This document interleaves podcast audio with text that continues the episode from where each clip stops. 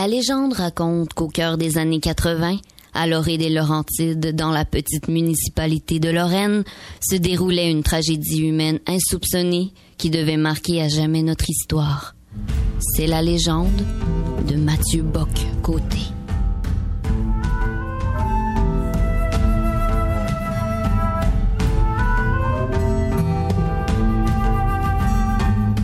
En cette époque de confort et d'indifférence post-référendaire, tous les soirs d'automne se rassemblaient dans le boisé derrière l'église tous les gamins du village, insouciants, libres, heureux.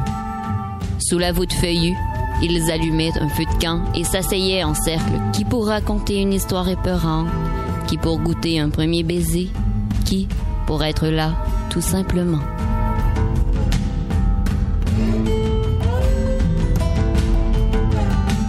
Les petits Mao, Yasmina, Dimitri et Marcella des environs s'entendaient tant bien que mal, mais appréciaient ces retrouvailles multiculturelles quotidiennes. Ils jouaient à démembrer des grenouilles dans toutes les langues et faisaient des concours de celui qui ferait tenir dans sa bouche le plus grand nombre de guimauves à peine retirés du feu.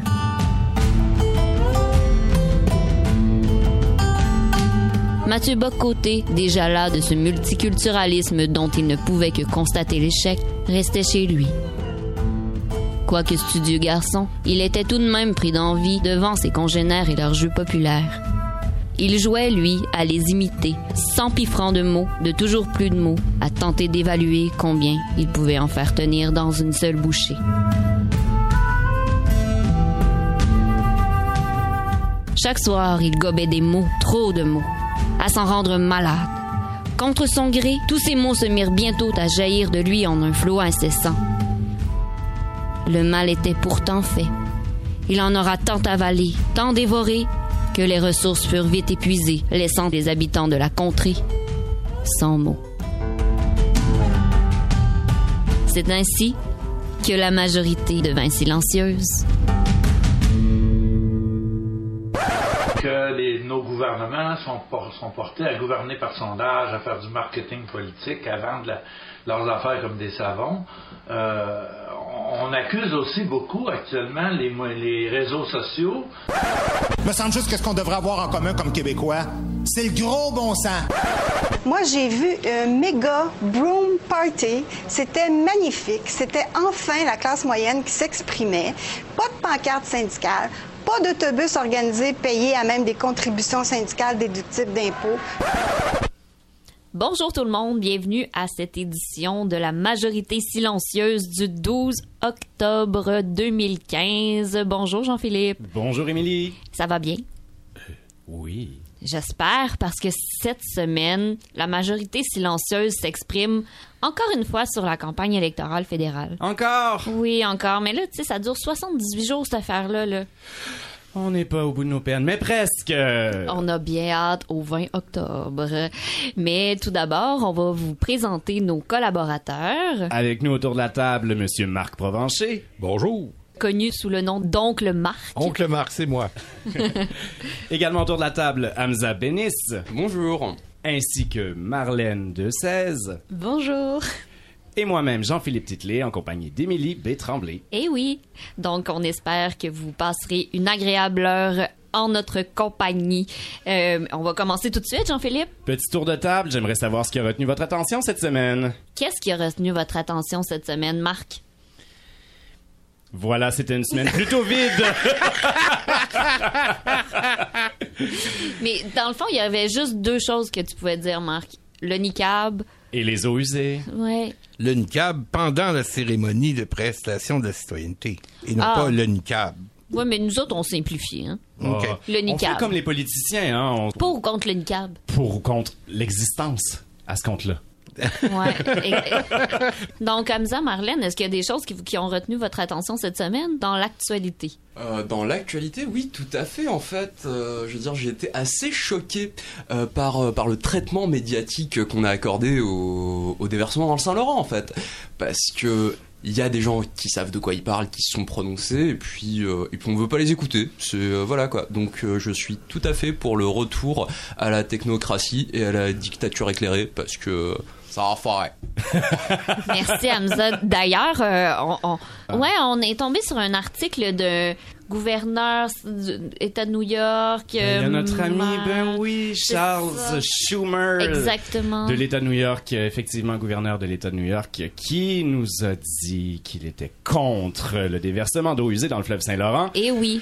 Lui De- qui est très concerné. Non, c'est une question, en fait, de, de ne pas abîmer la faune et la flore de la région. Quand même, New York n'est pas si loin de nous. Puis on, on, on, on est convaincu que probablement New York n'a jamais déversé de, de ses eaux usées euh, nulle part. hein. New York est pur, Émilie. Probablement, New York est oui, pur. c'est vrai. Alors, on a décidé de se demander tout de même, qu'est-ce qu'on aurait pu empêcher, nous, à Montréal, si on s'était mis comme notre bon ami Mark Schumer? On aurait pu faire en sorte que Denis Coderre prenne des cours de marteau-piqueur avant de détruire la dalle de béton installée par Poste Canada pour avoir plus de crédibilité dans sa destruction. Question de rester également dans notre environnement, mais sans trop se mêler de ce qui nous regarde. On aurait pu empêcher l'effondrement du pont de la Concorde il y a quelques années. Ben oui, peut-être si on avait euh, entretenu nos infrastructures. Oui, ou si on demande à des Lavallois de s'installer de part et d'autre du pont pour le retenir.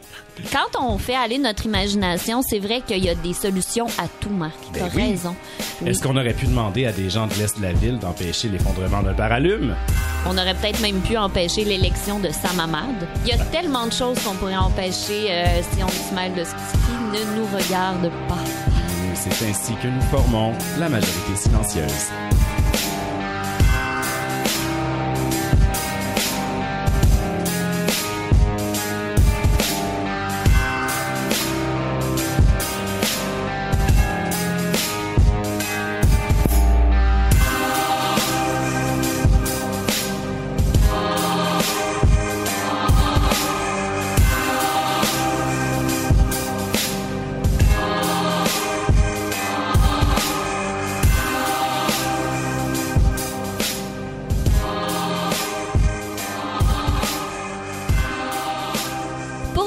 Cette émission, on va aller euh, voir ce qui se passera cette semaine à Montréal avec le calendrier culturel par Marlène et Hamza. Bonjour les amis. Bonjour. Hello. Donc, Donc, euh, cette semaine culturelle commence très très fort avec le 14 octobre à 19h au Centre Bell, tenez-vous bien, Ricky Martin. Donc, euh, ça vous permettra de vous replonger dans la nostalgie des années 90. En plus, euh, ça finit pas très très tard, donc euh, vous pouvez rentrer toi à la maison et ça vous coûtera moins cher de gardienne. c'est exactement le public cible de la majorité silencieuse. C'est pour ça qu'on a bien pensé. Non, mais Ricky justement, Martin. ça ouvre la semaine, c'est très important.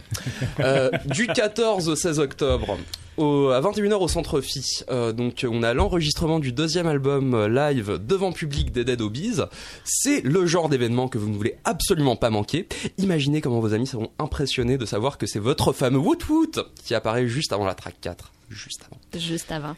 Le 16 octobre à 19h, le collectif Anarchive inaugure sa nouvelle exposition euh, Crier, créer ou crever. Ah ben, Euh, Ah cré- ouais, c'est ça. porte sur la contre-culture au Québec. Euh, donc euh, c'est dans le cadre du colloque Contre-culture, existence et persistance. Cette exposition regroupera des documents et artefacts provenant notamment de plusieurs revues euh, assez assez connues, comme la revue Mainmise, Beau Québec, Logo, Voyage ou encore Sexus. Toutes ces revues que je... Ah, moi, je suis abonnée. ce sont Ah, des revues québécoises. Oui, de, de international, international. Vraiment. Oui, On connaît peu notre culture, hein, c'est Oui, dire. oui, C'est oui. c'est- c'est triste, c'est triste quand même. La contre-culture. Le samedi 17 octobre, nous avons une projection euh, donc euh, nommée la Poulpe entre un jardin et la mer à la Flèche Rouge. Donc euh, la Poulpe est une œuvre à la fois expérimentale, poétique et psychédélique euh, qui, euh, qui évoque le passage entre la vie et la mort. Donc il a été tourné intégralement avec une caméra GoPro, donc c'est- c'est post-moderne à la limite. Euh, dans la région Bocas del Toro au Panama en mars et en avril 2014. Euh, donc euh, on y trace le parcours d'un deuil à travers le récit d'une nage infinie. Euh, le protagoniste part du monde réel pour partir à l'aventure dans les bas-fonds de l'inconscient terrestre, parfois pur, parfois pollué. C'est une invitation sans risque à pénétrer dans les abysses de la mer des Caraïbes, là où l'endroit et l'envers se confondent, là où il n'y a plus de frontières entre rêve et ré- réalité, et où la vie et la mort ne font qu'une. Il y en a vraiment pour tous les goûts, hein. J'aime C'est un truc de malade. Tu vas voir, ça, ça se trouve. tu vas voir Ricky Martin, puis après ça, tu t'en vas voir le truc de poulpe, là, ça me marre. C'est c'est à quel endroit encore? Euh, le poulpe, c'est à la Flèche Rouge. Ah ben voilà. Marlène? Alors, le 16 octobre à 18h, à la Cinémathèque québécoise, la Ligue des droits et libertés présente une vidéo appelant à refuser la spirale d'affolement sécuritaire et identitaire qui entraîne toujours plus de mesures liberticides et de discrimination, et à y Mmh. répondre avec la solidarité. Et la solidarité, donc pas des roches, c'est ça. C'est ça. pas de vitrine cassée. ok, bon, Pas de c'est En bon. gros, il faut arrêter de faire peur aux mamies. Il faut arrêter de faire peur. arrêter. Exactement. Euh, le 17 octobre, Samedi, donc. Samedi, exactement. Vous êtes tous invités donc euh, au Champ des Possibles pour la corvée d'automne 2015. Ça s'est passé le râteau? Exactement. Excellent. Un entretien écologique des Ah, quand même. espèces envahissantes. Pour ceux qui aiment bien le ménage. Ainsi qu'une collecte de déchets accumulés sur le site durant la saison estivale. D'accord. Boisson chaude offerte. Ah, une chance. À vos sacs verts. Euh, le 15 octobre à 17h, donc la première exposition au studio argentique sur Mont-Royal. Trois photographes émergents vous proposeront des œuvres utilisant la photographie instantanée. Donc, Donc on parle de, de selfie, De Polaroid, de, de Polaroid. Polaroid. Ok, non mais je suis trop de ma génération, moi les Polaroid. Oh. ça existe encore. Ça oui, existe ben, puis encore. même, ça avait fait un retour. Hein. À un exactement. moment, et Polaroid, Ah, Polaroid le avait ressorti ses appareils, des nouvelles euh, générations et tout. Ouais, ouais. Un ouais. travail sur l'instantané. Je suis convaincu. Et alors, euh, comme d'habitude, tous les ans, le Festival du Nouveau Cinéma, donc du 7 au 18 octobre, dans tous les lieux à Montréal. Vous pouvez consulter la programmation sur le site officiel. Et le meilleur du calendrier culturel, nous vous conjurons de bien vous présenter au party de départ de Stéphane Harper, Oh. qui aura lieu Euh, lundi le 19 prochain, octobre. lundi prochain. à partir de 21h, donc dans tous vos foyers. Et probablement même en compagnie d'un de nos invités d'aujourd'hui, Julien Bernatchez. Parfait. Voilà, donc euh, bonnes élections et à la semaine prochaine. Ah, Merci merci. Donc, c'est fantastique. On, on espère que vous avez Vous au allez moins- être occupés. Merci beaucoup. Donc, on vous rejoint la semaine prochaine pour euh, une autre découverte artistique. Comment tu les avais surnommés, hein? Ce sont nos artistes français. Ah, wow! C'est tellement, c'est tellement fantastique. Merci beaucoup. Et on retrouve Hamza dans un instant.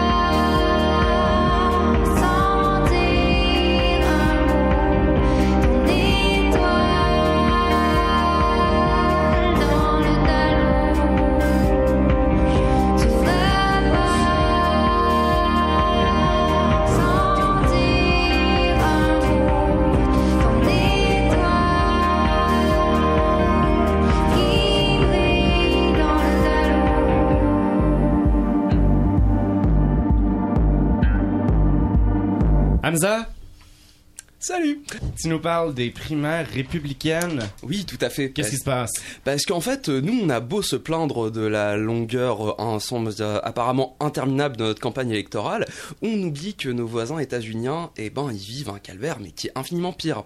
Et qui commence par les primaires. Au moins, les primaires républicaines ont le mérite d'être très très entertaining depuis que Donald Trump a fait son entrée dans la course. Euh, Toupette de luxe. Ah oui, tout à fait, toupette de luxe. Et en plus, il a permis de vraiment stimuler le débat sur des choses très importantes, notamment la vertu de l'argent et la construction de murs. Mais depuis quelques semaines, le Donald, le seul et l'unique, fait face à un adversaire de taille. Ben Carson, neurochirurgien de formation, a réussi à détrôner le Trump au niveau de l'absurde. Ce personnage pour le moins coloré doute que, doute que la gravité existe et a blâmé les victimes de la récente tuerie en Oregon pour leur sort. Il rattrape maintenant Donald Trump dans les Attends, sondages en Iowa. attends, Ah, moi, l'affaire de, de la gravité, ça me bug on, un peu. on est là. loin de ne pas croire en la science, là. On est dans, Ah oui, dans- et dans il le est- déni de réalité. Il Mais est neurochirurgien. Il Mais est neurochirurgien. quand il saute puis qu'il retombe à terre, genre, que c'est quoi? c'est- En tout cas, Je- euh, en fait, je Ah, crois qu'il associe ça. Ah oui, tout à fait. C'est, Ah. Et c'est non mais Moi, je veux dire c'est quand même une sommité dans son domaine c'est ça qui est scandaleux je veux dire Oui, je crois que ça a été un des premiers euh, un, un des premiers à séparer des, des, des jumeaux euh, des conjoined twins quoi oui c'est siamois tout à fait mais donc le fait est que euh, c'est pas là que ça finit non non non non il défend le drapeau confédéré oui, figurez-vous, lui qui est né à Détroit et qui est noir, il défend le drapeau confédéré. Bien sûr. Et Faut selon lui, son public. oui, ça, Oui, tout ça. à fait, absolument. Et selon lui, euh, l'Holocauste a été causé par le, coliti- par le politiquement con- euh, le politiquement correct, un concept dont manifestement il essaye de s'éloigner le plus possible. Mais comment l'Holocauste aurait été créé par le politiquement correct? Mais sais, comme y a-tu une explication? Ah non, justement, c'est ça la meilleure partie avec lui. Il fait juste dire des choses. Il fait dire, il dit des choses, ça galvanise les foules. Et puis euh, voilà quoi. Moi, je pense que la couleur verte, là, c'est à cause euh, des autoroutes. Ouais, tout Donc, à fait. euh, Mais ben voilà, tu pourrais très bien être candidate aux primaires euh, républicaines. Ça me rassure. Ça serait magnifique. C'est effectivement assez primaire. Alors, le politically correct apparaît vers 18, 1990 sur les campus américains et là, il s'en va en 1945 faire l'Holocauste. Bien sûr, Voilà. mais un point Mais Godwin parce que le euh, temps est relatif. Le temps est relatif. Est-ce que t'as vu euh, Ah, ben oui!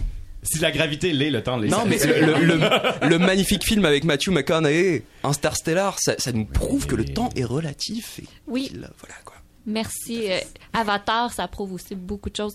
Tout Donc, euh, on te remercie, Hamza, de nous avoir éclairé sur ce nouveau candidat méconnu ici. Ils sont-ils si primaires que ça, les républicains? Ton sabre laser sous mon rayon X fait briller mes cristaux dans ta chambre noire. J'ai découvert ma fluorescence et le puits de lumière qui brûlait nos Tu expires dans mon éprouvette comme tu sais me garder en haleine. Et ton prix Nobel sous mon microscope ressemble à une reine qui se téléporte.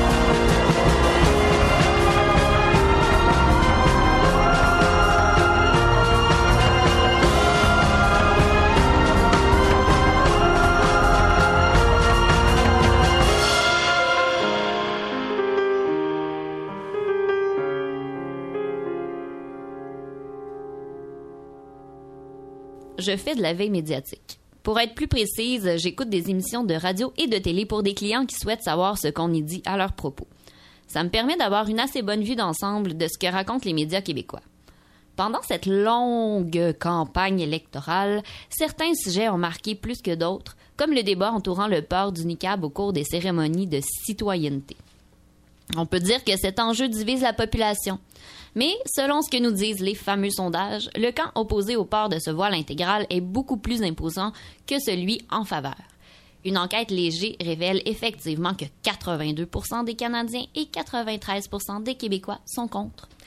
Je n'entrerai pas aujourd'hui dans le cœur du sujet, même s'il y aurait beaucoup de choses à dire.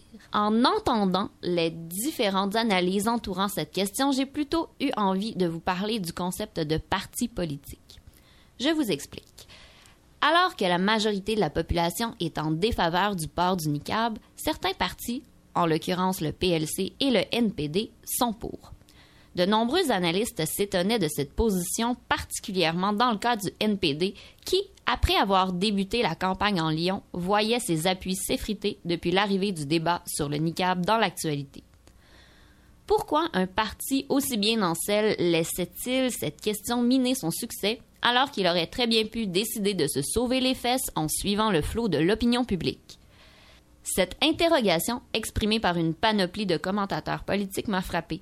Est-ce véritablement le rôle d'une formation politique de s'arrimer systématiquement à l'avis le plus populaire?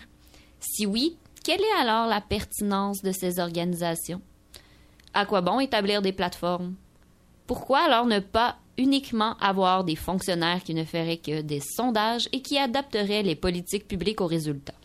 On n'aurait pas besoin de payer tous ces politiciens, de subir leurs discours, de conserver les institutions parlementaires. Que d'économies on pourrait faire? Prends des notes, Martin Coiteux. Avec tout mon idéalisme, laissez-moi vous expliquer ce que devrait être un parti politique. Un regroupement de personnes ayant une vision similaire de la société et qui décident de proposer à la population la concrétisation de cette vision en présentant une série de mesures pour y arriver.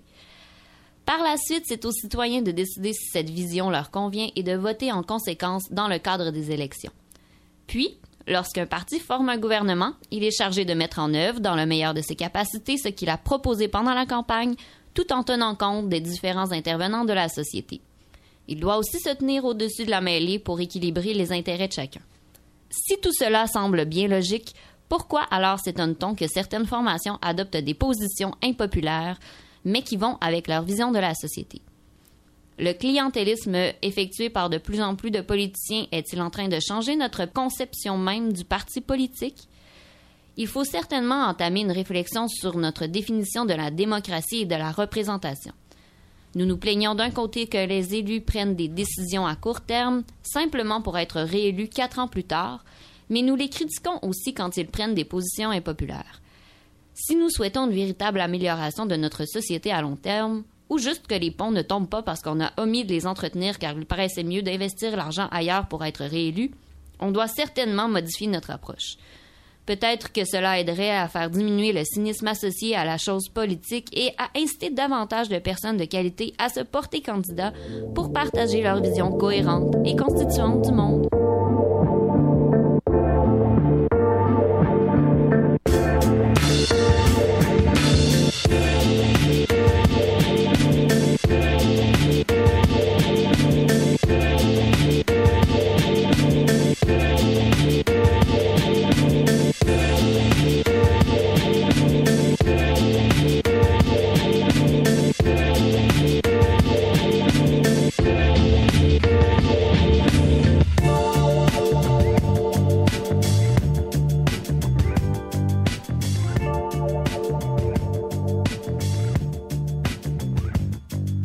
Temps d'antenne a gracieusement été offert à Julien Bernacci par la majorité silencieuse.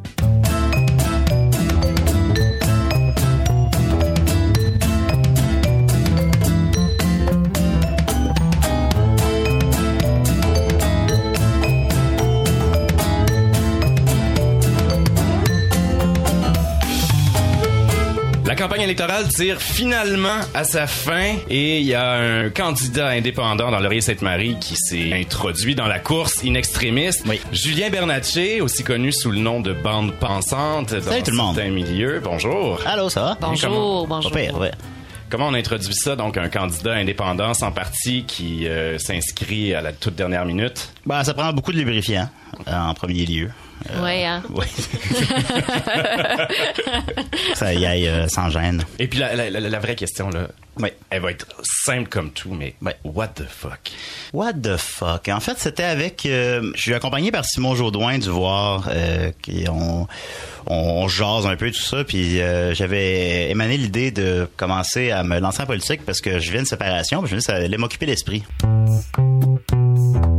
Avec bande pensante au pouvoir, les ailes de poulet, le chou-fleur et la pafste formeront leur propre groupe alimentaire et tous les restaurants de Laurier-Sainte-Marie devront obligatoirement inclure au moins un élément de ce groupe dans chacun de leurs plats.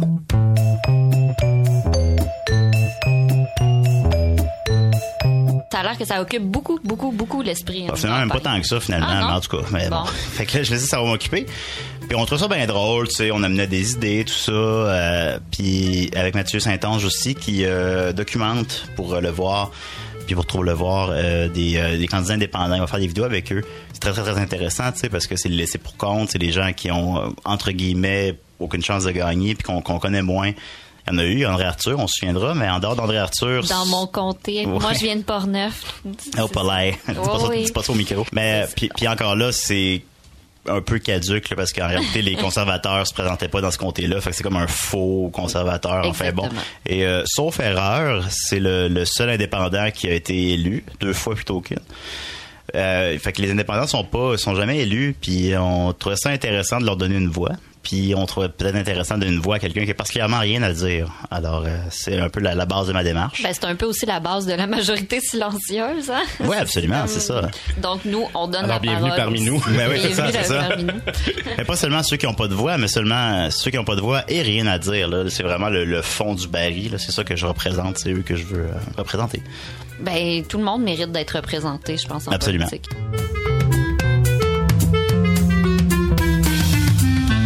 Voter bande pensante, c'est donner une voix à ceux qui n'ont rien à dire.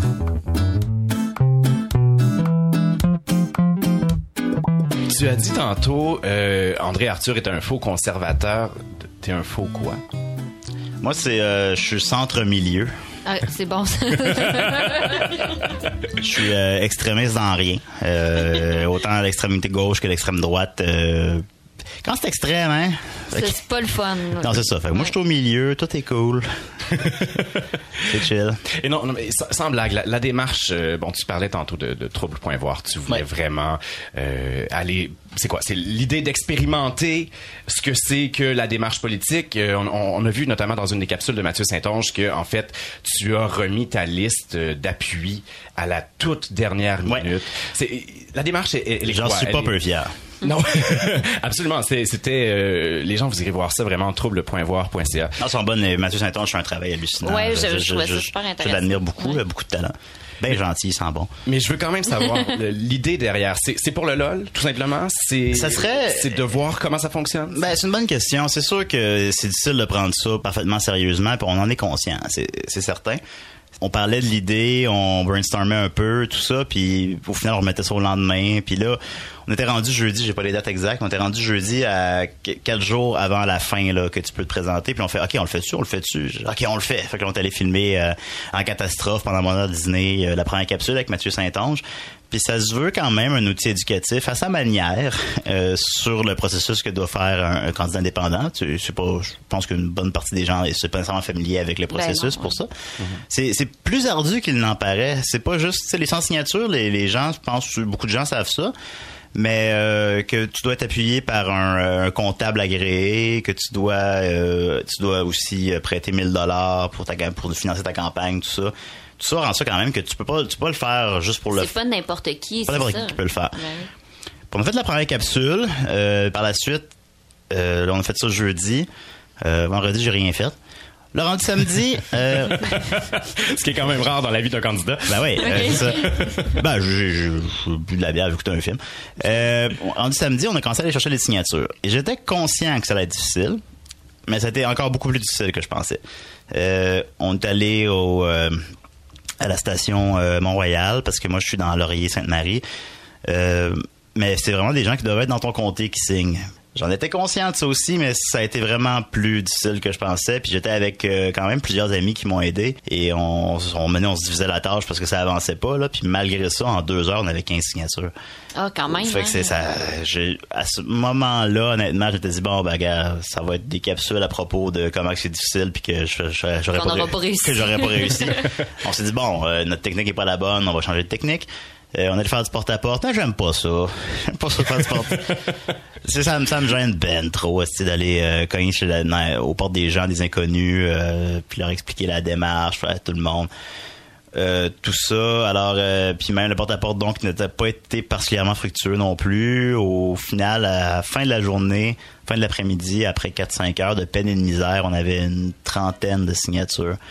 Évidemment, si on s'était pas pris autant à la dernière minute, ça serait un score honorable. On m'a dit des gens qui ont fait euh, des, des euh, qui, ont, qui ont un peu fait le même parcours que moi. On dit ah non, 30 signatures en une journée, c'est bon. J'ai dit, OK, mais moi, c'est parce que j'ai deux jours. c'est des grosses journées, là. Aller aborder des gens, aborder des inconnus, tout ça. Il y a des gens qui sont très à l'aise avec ça, genre les politiciens. Mais moi, euh, je suis pas, je suis pas particulièrement à l'aise à aller dans- entrer dans la bulle des gens.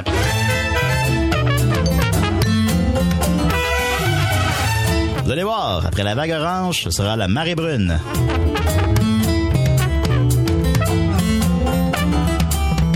Comment les gens te recevaient, tu sais, quand tu disais que tu faisais du porte-à-porte et que ça, ça te mettait un peu mal à l'aise, mais Ouais. les gens te recevaient comment?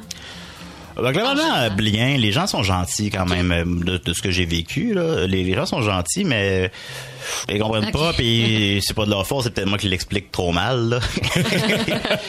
mais euh, c'est quand même assez difficile. Les, les, à la limite, il faut ramasser les signatures en insistant un peu, puis moi, je suis pas comme ça. J'aime- fait, que, fait que j'étais pas très à l'aise là-dedans non plus. Fait que j'étais un peu découragé à la fin de la journée. J'ai bu mon six-pack vite, là. C'était euh, c'était difficile. Puis ben, le lendemain, on a un peu modifié notre stratégie.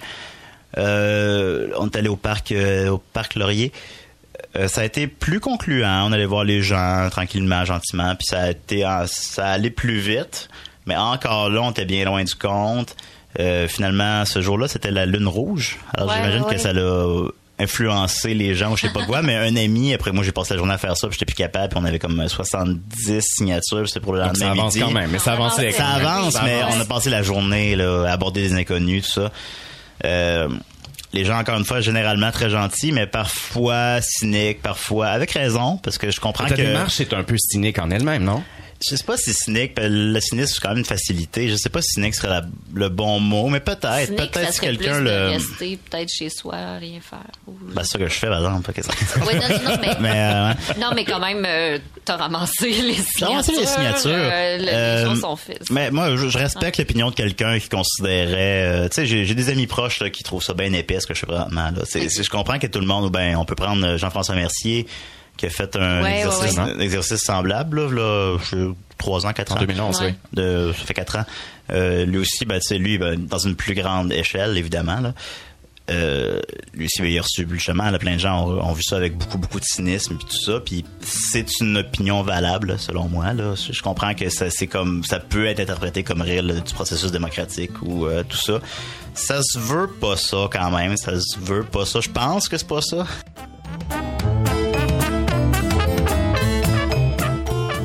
Pas là pour aider les gens.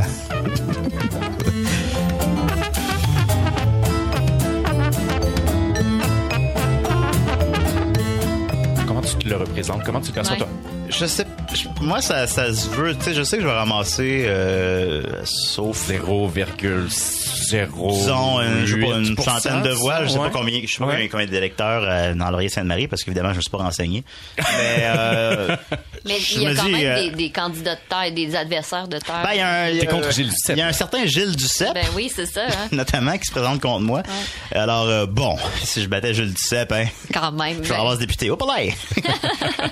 Mais tu sais, les gens sont minces. Je suis pas non plus quelqu'un. euh, Tu sais, j'ai un, cer- j'ai un certain suivi sur le web, je peux me permettre, mais il est pas, euh, il est pas dans la même mesure qu'un qu'un Mathieu Bonne, qu'un que plein de gens là. Euh, c'est quelques milliers de personnes à peine qui habitent pratiquement tous pas dans mon comté. Alors, Ouais, c'est ça. fait que tu sais, si j'ai 100 voix là, je, je serais impressionné. On- Sur euh, 100 500. C'est 100 000, Ah, 500 000. 100 500. Bon, 100 500. 488 Ah, ben c'est plus que je pensais, à en fait. convaincre. C'est 100 000, 105 000 personnes? Ouais. Tu me l'apprends. Regarde, Ouais. tu vois, j'apprends sur mon comté. Ben Euh, ah ben, bon, peut-être plus que ça en voix d'abord, je sais pas. Mais tu sais aussi, euh, les gens, euh, souvent, ben, tout le monde connaît Gilles Duceppe, là, ou la, la majorité des gens. Mais euh, sinon, outre Gilles Duceppe, les gens vont plus voter pour un parti que pour la personne. On, on, on connaîtra pas le, le gars euh, du Parti communiste. Euh, puis probablement il est super intéressant, mais on le, on le connaît pas. Puis on va voter plus pour le parti que pour le gars. Euh, moi, ben il y a pas de parti en plus. Ouais, c'est ça. Il y a même pas ça en arrière pour Puis il y a euh, huit personnes qui se présentent dans son dans mon comté, incluant moi. Fait que pour une personne penche plus vers moi que pour un autre. euh, Est-ce qu'il y a un message justement de cet ordre-là euh, que les partis auraient bouffé la machine électorale ou quelque chose comme ça? Est-ce que ça fait partie de, de ce que tu essaies d'exprimer? Que je sens que les partis, euh, non. Mais non, j'ai pas essayé d'exprimer ça.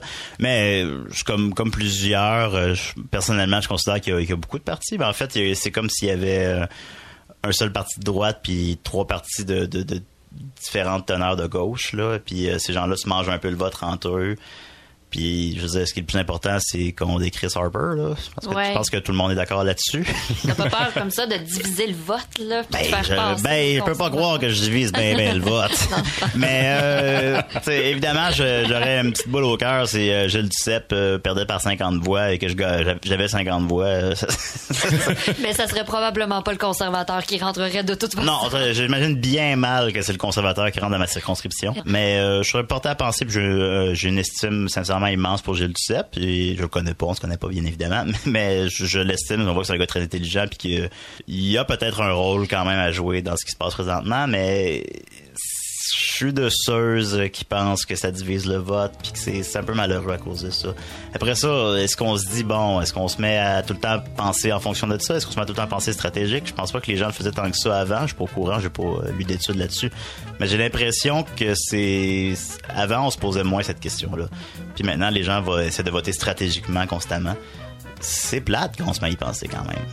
On vote Ouais. pas pour nécessairement pour la personne qu'on- vers qui on penche réellement. On se dit bon, qui peut tasser Harper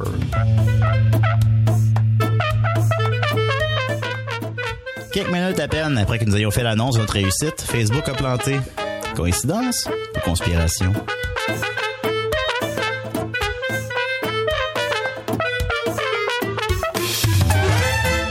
Avant de se présenter en politique, est-ce que Julien Bernatchez votait lui-même ou est-ce qu'il annulait Ah son oui, oui. Non, non, j'ai toujours voté. Euh, je peux même le dire, là, je votais pour le NPD. Électeur, euh, convaincu, électeur informé, électeur un petit peu, euh, Oh. un petit peu détaché. La réponse honnête, ce serait un peu détaché, là, honnêtement. Je suis pas ça. J'ai certain que c'est qui est pas un peu là, là présentement, de là, là, dans le sens de se, se lasse de de, de, de, de, de ce qui se passe présentement. C'est c'est lourd, hein? On, est, Oui. on, est, on est tout tanné, ça dure super longtemps, puis ça va finir avec euh, Harper minoritaire ou libéraux minoritaires, là. Parce que c'est ça qui s'enligne Ouais. présentement, là. Fait qu'il va y avoir une autre élection dans deux ans encore, peut-être peut-être on est tout écœuré.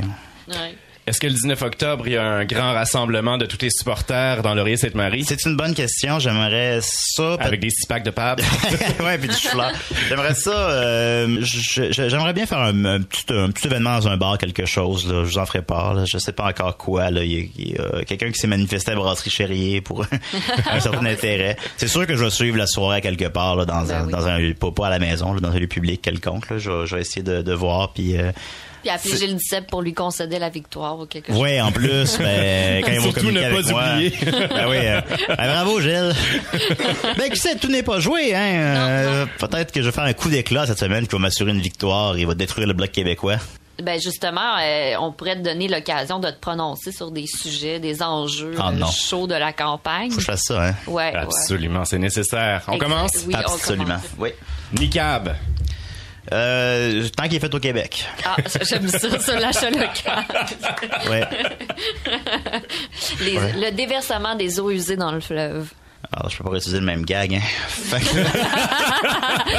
Je pense que ça, ils sont déjà faits au Québec. Euh, ouais, c'est ça, en fait au Québec, ceux-là, on le sait. Euh, ben, c'est des produits québécois, alors j'ai rien contre. Ça peut faire rouler l'industrie du, des, des- Des- de, la, de la marde, là. Je te garde sur ce sujet-là. Partenariat transpacifique. Eh boy, j'ai pas vu ce film-là, je suis désolé. Rapatriement de la Constitution. Vas-y, vas-y, vas-y. Ah, écoute, il faut, là, ou pas, là. Les transferts fédéraux en santé. Ben, j'utilise tout le temps les transports en commun pour aller. Des transferts fédéraux, ah, ok. Euh, transferts fédéraux en santé, euh, euh, tant que c'est. C'est je je suis pas. C'est bon. Réfugiés syriens. Réfugiés syriens, ben on a tous vu la même euh, photo, hein, ça nous a tous troublés sur les réseaux sociaux. Fait que euh, heureusement qu'ils ont acheté le piton dislike sur Facebook. Photo de bébé? Photo de bébé, je suis pour. Euh, J'ai une photo de moi avec un bébé qui pleure. J'ai eu euh, 750 likes, c'était une belle journée. Julien Bernatchez, merci beaucoup. Ben, un plaisir. Mais ami. oui, merci. Merci à vous. Ah, comment? Comment? S'il vous- s'il vous- s'il vous plaît, s'il vous plaît. Ce temps d'antenne a gracieusement été offert à Julien Bernacchi par la majorité silencieuse. Pour poursuivre euh, cette tradition que nous instaurons dès aujourd'hui à la majorité silencieuse, Longue tradition. longue, longue tradition, Jean-Philippe, présente-nous le mot de la semaine. Le mot de la semaine, euh, nouvelle tradition, c'est sans difficulté aucune Non, hein? que je l'ai identifié cette semaine, Émilie, en pigeant dans la tourmente sociale qui nous accable. J'aurais évidemment pu m'émouvoir des centaines de milliers de Syriens, encore agglutinés aux frontières de- des pays limitrophes. Hein? Ouais, mais on en parle déjà depuis un bout de temps de ça. C'est un, peu- un passé. On est tanné, bon, hein, en tout cas. J'aurais aussi pu euh, me pencher sur euh, ces centaines de femmes autochtones qui demandent, euh, qui demandaient encore en fin de semaine à nos politiciens en cabale si elles pourraient pas juste une petite fois être prises en compte. Mais non, mais non. J'irai plutôt dans le sens de l'indignation populaire. Le mot de la semaine, c'est user.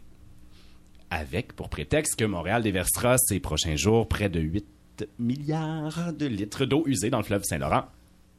Qu'importe que la ville de Victoria, c'est sur la côte pacifique en Colombie-Britannique, déverse depuis sa fondation la totalité de ses eaux usées dans l'océan, soit euh, annuellement six fois plus que ce que Montréal déversera en quelques semaines. Ben non. Eh bon. Qu'importe, c'est Montréal, ville de tous les vices, qui retient l'attention internationale et s'use la petite réputation de ville éco-responsable qu'elle n'a ben, jamais vraiment eu ailleurs qu'à 2 km de circonférence autour de la station de métro Mont-Royal. Mais de toute façon, tout le monde le sait, là, c'est une ville corrompue. Les maires ont été euh, arrêtés, donc euh, puis là, en plus, ils déversent leur eau usée. Tapons, C'est- c'est vraiment... tapons, tapons davantage sur la tête des Montréalais. Oh oui. User, donc, euh, c'est un verbe qui vient du latin usare, qui avait pour sens employer, hein, tout simplement, et qui signifie, dans l'acception qui nous intéresse ici, souillé par l'usage. Ce qui m'apparaît euh, ironique quand on sait que plus des trois quarts de l'eau qui se retrouve dans nos égouts, en fait, n'a pas fait l'objet d'un usage. Ah ouais. À Montréal, s'ajoute à l'eau de pluie, à l'arrosage d'asphalte par les balais de rue et autres lave-vaisselle activés pour trois assiettes et deux fourchettes, le fait que le quart de l'eau poussée par le réseau d'aqueduc fuit sur- sous les rues. hein. De quoi donner raison aux 68 heures nostalgiques. À Montréal, c'est effectivement sous les pavés la plage. Je sais, ma référence est elle-même assez usée. Oh Ce qui nous amène une autre définition du verbe user. Référent à ce qui est détérioré par un usage prolongé. On pense ici, par exemple, aux relations interethniques des citoyens canadiens et québécois plus encore, euh, qui se sont sévèrement détériorés par l'usage prolongé qu'en ont fait nos politiciens dans l'objectif mi-avoué de diviser pour régner. Je crois pas à ça. De toute manière, user l'ensemble de la présente campagne électorale l'est. Son usage prolongé n'ayant pas servi à ceux qui aspirent à nous gouverner de nous dire ce qu'ils feraient s'ils étaient élus, mais pour détériorer l'ensemble du message politique, question de nous désintéresser une fois et pour toutes de ce qu'ils feront une fois élus. La même affaire qu'avant. On le sait. Alors, de guerre lasse, qu'est-ce qui se passe? Ben, nos médias se distraient de cette guerre d'usure. Ces jours-ci, grâce aux étourderies de l'ex-président du comité olympique canadien, Marcel Aubu, qui aurait, selon certaines allégations, usé jusqu'à la corde qu'il s'est lui-même passé au cou de son pouvoir pour satisfaire ses instincts libidineux. Est-ce que ces boxeurs étaient usés à la corde? Qu'en sais-je? Je préfère pas savoir honnêtement. Ouais, j'espère aussi. Mais évidemment, dans ce genre de circonstances, peu de commentateurs se retiennent de nous tartiner leur vieille rengaine autour de l'affaire euh, et y mettent en évidence une autre forme d'usure, celle-là se rapportant au discours dont la force d'expression est émoussée par un usage trop fréquent, nous dit le dictionnaire. Ah. On pense à Régent Tremblay qui nous vantait lundi dernier les mérites de son bon ami Aubu, je cite Je crois pas à ça non plus que Régent Tremblay peut être usé. Absolument pas. Et lui et ses amis sont des hommes doués et énergiques. Fin de la citation. Il déplorait au passage que la chute d'Aubu devait remettre entre les mains de Toronto le sort de l'olympisme canadien, parce qu'évidemment tout ça c'est déjà réglé. Hein? Quand on parle de chute d'obus, on parle pas de missiles qui tombent sur quelqu'un. Non, euh, Aubu qui tombe nécessairement à une vitesse olympique. Vitesse olympique que Denise Bombardier. Oh, l'intellectuel du peuple, comme le titrait récemment le magazine des diplômés de l'Université de Montréal. Quoique moi, personnellement, j'aime à l'appeler plutôt la, la, la chipie des vieux bourges. enfin, c'est donc à une vitesse olympique, disais-je, que la bomba de Paris s'est lancée dans l'accusation du féminisme, évidemment, pour expliquer que les agissements d'obus aient perduré dans le temps. Je cite, Le féminisme n'a pas vraiment freiné les taponneux. Non, il les a rendus plus stratégiques et d'une certaine manière moins identifiables à première vue. Denise. Denise, vous avez probablement la vue usée. S'il y a une chose qui soit aisément identifiable à première vue, c'est bien, il me semble, un mononcle cochon. A fortiori lorsqu'il s'use le pouvoir masculin dans une salle de conférence ou qu'il a l'usage de fréquemment commenter la courbe de ses collègues féminines. C'est vraiment la première fois que j'entends parler de taponnage stratégique en plus. Vraiment, Émilie, tout ça muse les nerfs ces jours-ci. Et j'ai hâte, j'ai très hâte que l'on use collectivement d'un peu plus d'intelligence au lieu de la déverser dans le fleuve Saint-Laurent. Oh, c'est sur ces belles paroles. Merci beaucoup, Jean-Philippe, pour euh, ce mot de la semaine. On se retrouve la semaine prochaine pour un nouveau mot. Et d'autres mots, Ah. MAUX aussi.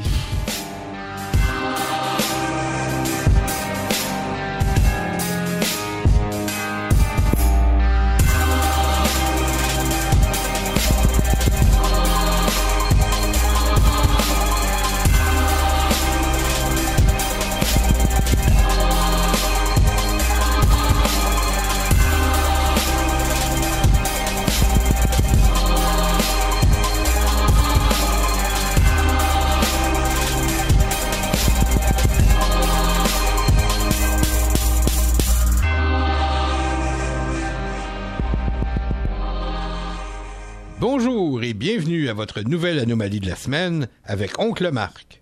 Cette semaine, Oncle Marc ne sera pas très original. Il va lui aussi égratigner au passage la mascotte préférée de l'émission, l'ineffable Mathieu Bock-Côté. Même si ma vraie cible seraient plutôt deux de ses collègues au Journal de Montréal, Richard Martineau et Gilles Proux. C'est que j'ai pêché dans les archives du journal une jolie anomalie bien croquignolette et juteuse comme je les aime. Car Richard Martineau, dans ses chroniques, et Gilles Proux, sur les ondes radio, partagent une même manie langagière. Ils fustigent régulièrement ceux qu'ils appellent les lologues. Les lologues par-ci, les lologues par-là, les lologues, les lologues. C'est un véritable tic chez eux. Mais voilà qu'en 2012, paraît un livre de leur collègue Mathieu Boccoté, intitulé Fin de cycle, où l'auteur brasse ses habituelles marottes nationalistes. Et là, devinez quoi? Je vous cite Martineau dans sa chronique du 23 février 2012, où il recense le livre de Boccoté. Ouvrez les guillemets. Pour ce jeune sociologue, qui est à la génération iPads et que Hubert Aquin était à celle du cours classique, ah ben, ah ben, ah ben, ce jeune sociologue, comme ça, notre ami euh, M. Boccoté n'est pas lologue, lui, mais bien sociologue en toutes lettres. Ah, ben, gardons ça. Et il en va de même dans la chronique de Gilles Proux du jeudi 1er mars 2012, La trouille des Bleus. Boccoté n'est pas du tout présenté comme lologue, mais comme sociologue. Anomalie! En un seul trait de plume, Martineau comme Proux viennent de ratatiner terriblement leurs propos. Qu'est-ce qu'un lologue pour, euh, pour M. Martineau? C'est un sociologue ou un anthropologue du camp adverse, que ce camp soit la gauche ou le fédéralisme ou les deux. Mais quand le lologue est de son bord, quand c'est un chantre du nationalisme québécois et qu'il penche à droite, alors là, il est appelé sociologue. Autrement dit, cette histoire de lologue n'était pas sérieuse. C'était juste un truc rhétorique destiné à marquer des points dans une joute entre militants. Et du coup, oncle Marc se sent terriblement seul. Moi qui étais sur le bord de faire une ouverture à droite pour aller chercher des appuis, même l'appui de Martineau, même l'appui de Gilles Proux, je me retrouve le bec à l'eau, dépité, tout seul. Car, si je n'utilise guère le terme lologue, je suis bien un mononcle quand même, et en revanche, je suis de ceux qui tracent régulièrement des guillemets dans l'air quand il est question des prétendues sciences humaines, des soi-disant sciences sociales. Et ces guillemets, je ne les ai pas inventés. Je les puise, au choix, chez l'historien de gauche Gaetano Salvemini, ou chez le penseur de droite Benedetto Croce, chez la philosophe libérale Anna Arendt, ou encore chez l'anthropologue communiste Ernesto De Martino. C'est que pour moi, la vie ne commence pas pantoute en mai 68. La vie recommence le 8 septembre 1943, quand l'Italie, au prix d'un chaos humain indescriptible, passe d'un bord à l'autre de la Seconde Guerre mondiale. Bref, vous m'avez vu venir, le socialiste Salvemini, le libéral Croce sont des antifascistes historiques.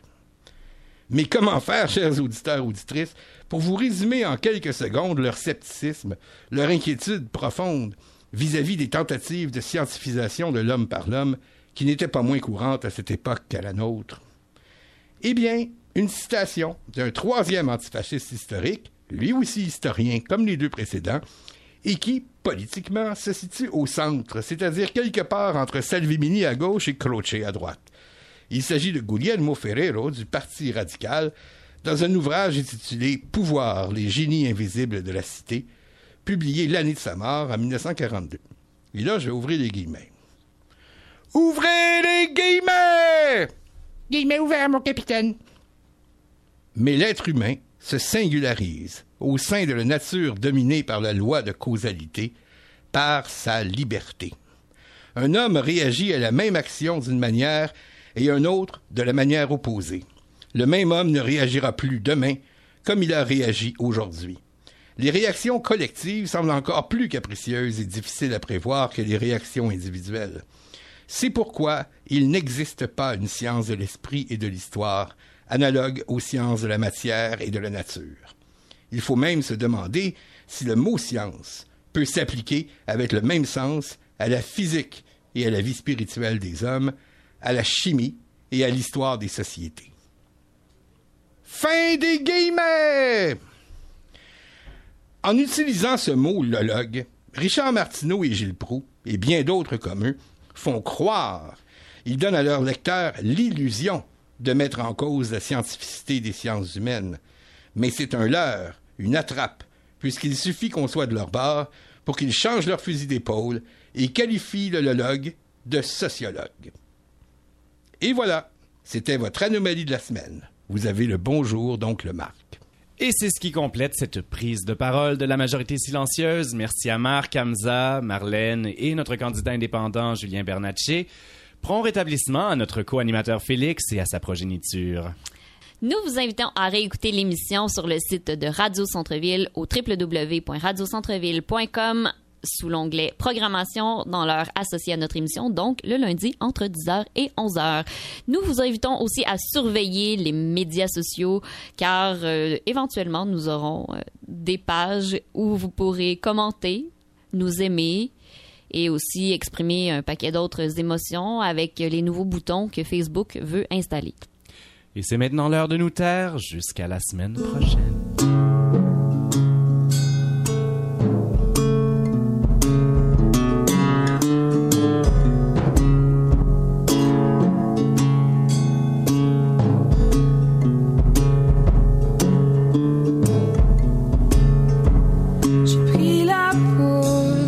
escapé.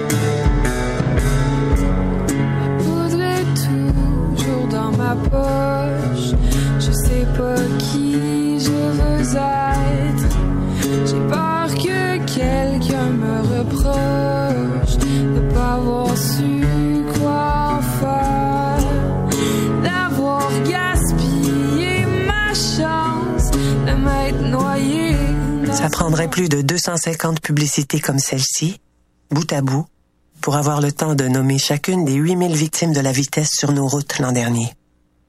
Et ça ne prend qu'un flash photographique d'un millième de seconde pour nous rappeler que nous pouvons réduire le nombre de victimes à venir. Les radars photos, vous protéger, c'est l'objectif. Pour en savoir plus, visitez objectifsécurité.gouv.qc.ca. Un message du gouvernement du Québec. L'élection fédérale aura lieu le 19 octobre. Vous pouvez aussi voter aujourd'hui dans un lieu de vote par anticipation. Pour savoir où voter, consultez votre carte d'information de l'électeur, composez le 1-800-463-6868 ou visitez élection.ca. Élection Canada a toute l'information dont vous avez besoin pour être prêt à voter. L'Auditoire, un espace locatif multifonctionnel pouvant accueillir jusqu'à 100 personnes, est disponible pour vos parties de Noël. N'attendez plus et réservez sans tarder cette salle entièrement équipée et universellement accessible pour vos activités, formations, conférences, réunions ou tout autre type d'événement. Pour plus d'informations, visitez le www.l'auditoire.org ou appelez au 514 303 6990. Radio Centre-Ville, 102,3 FM.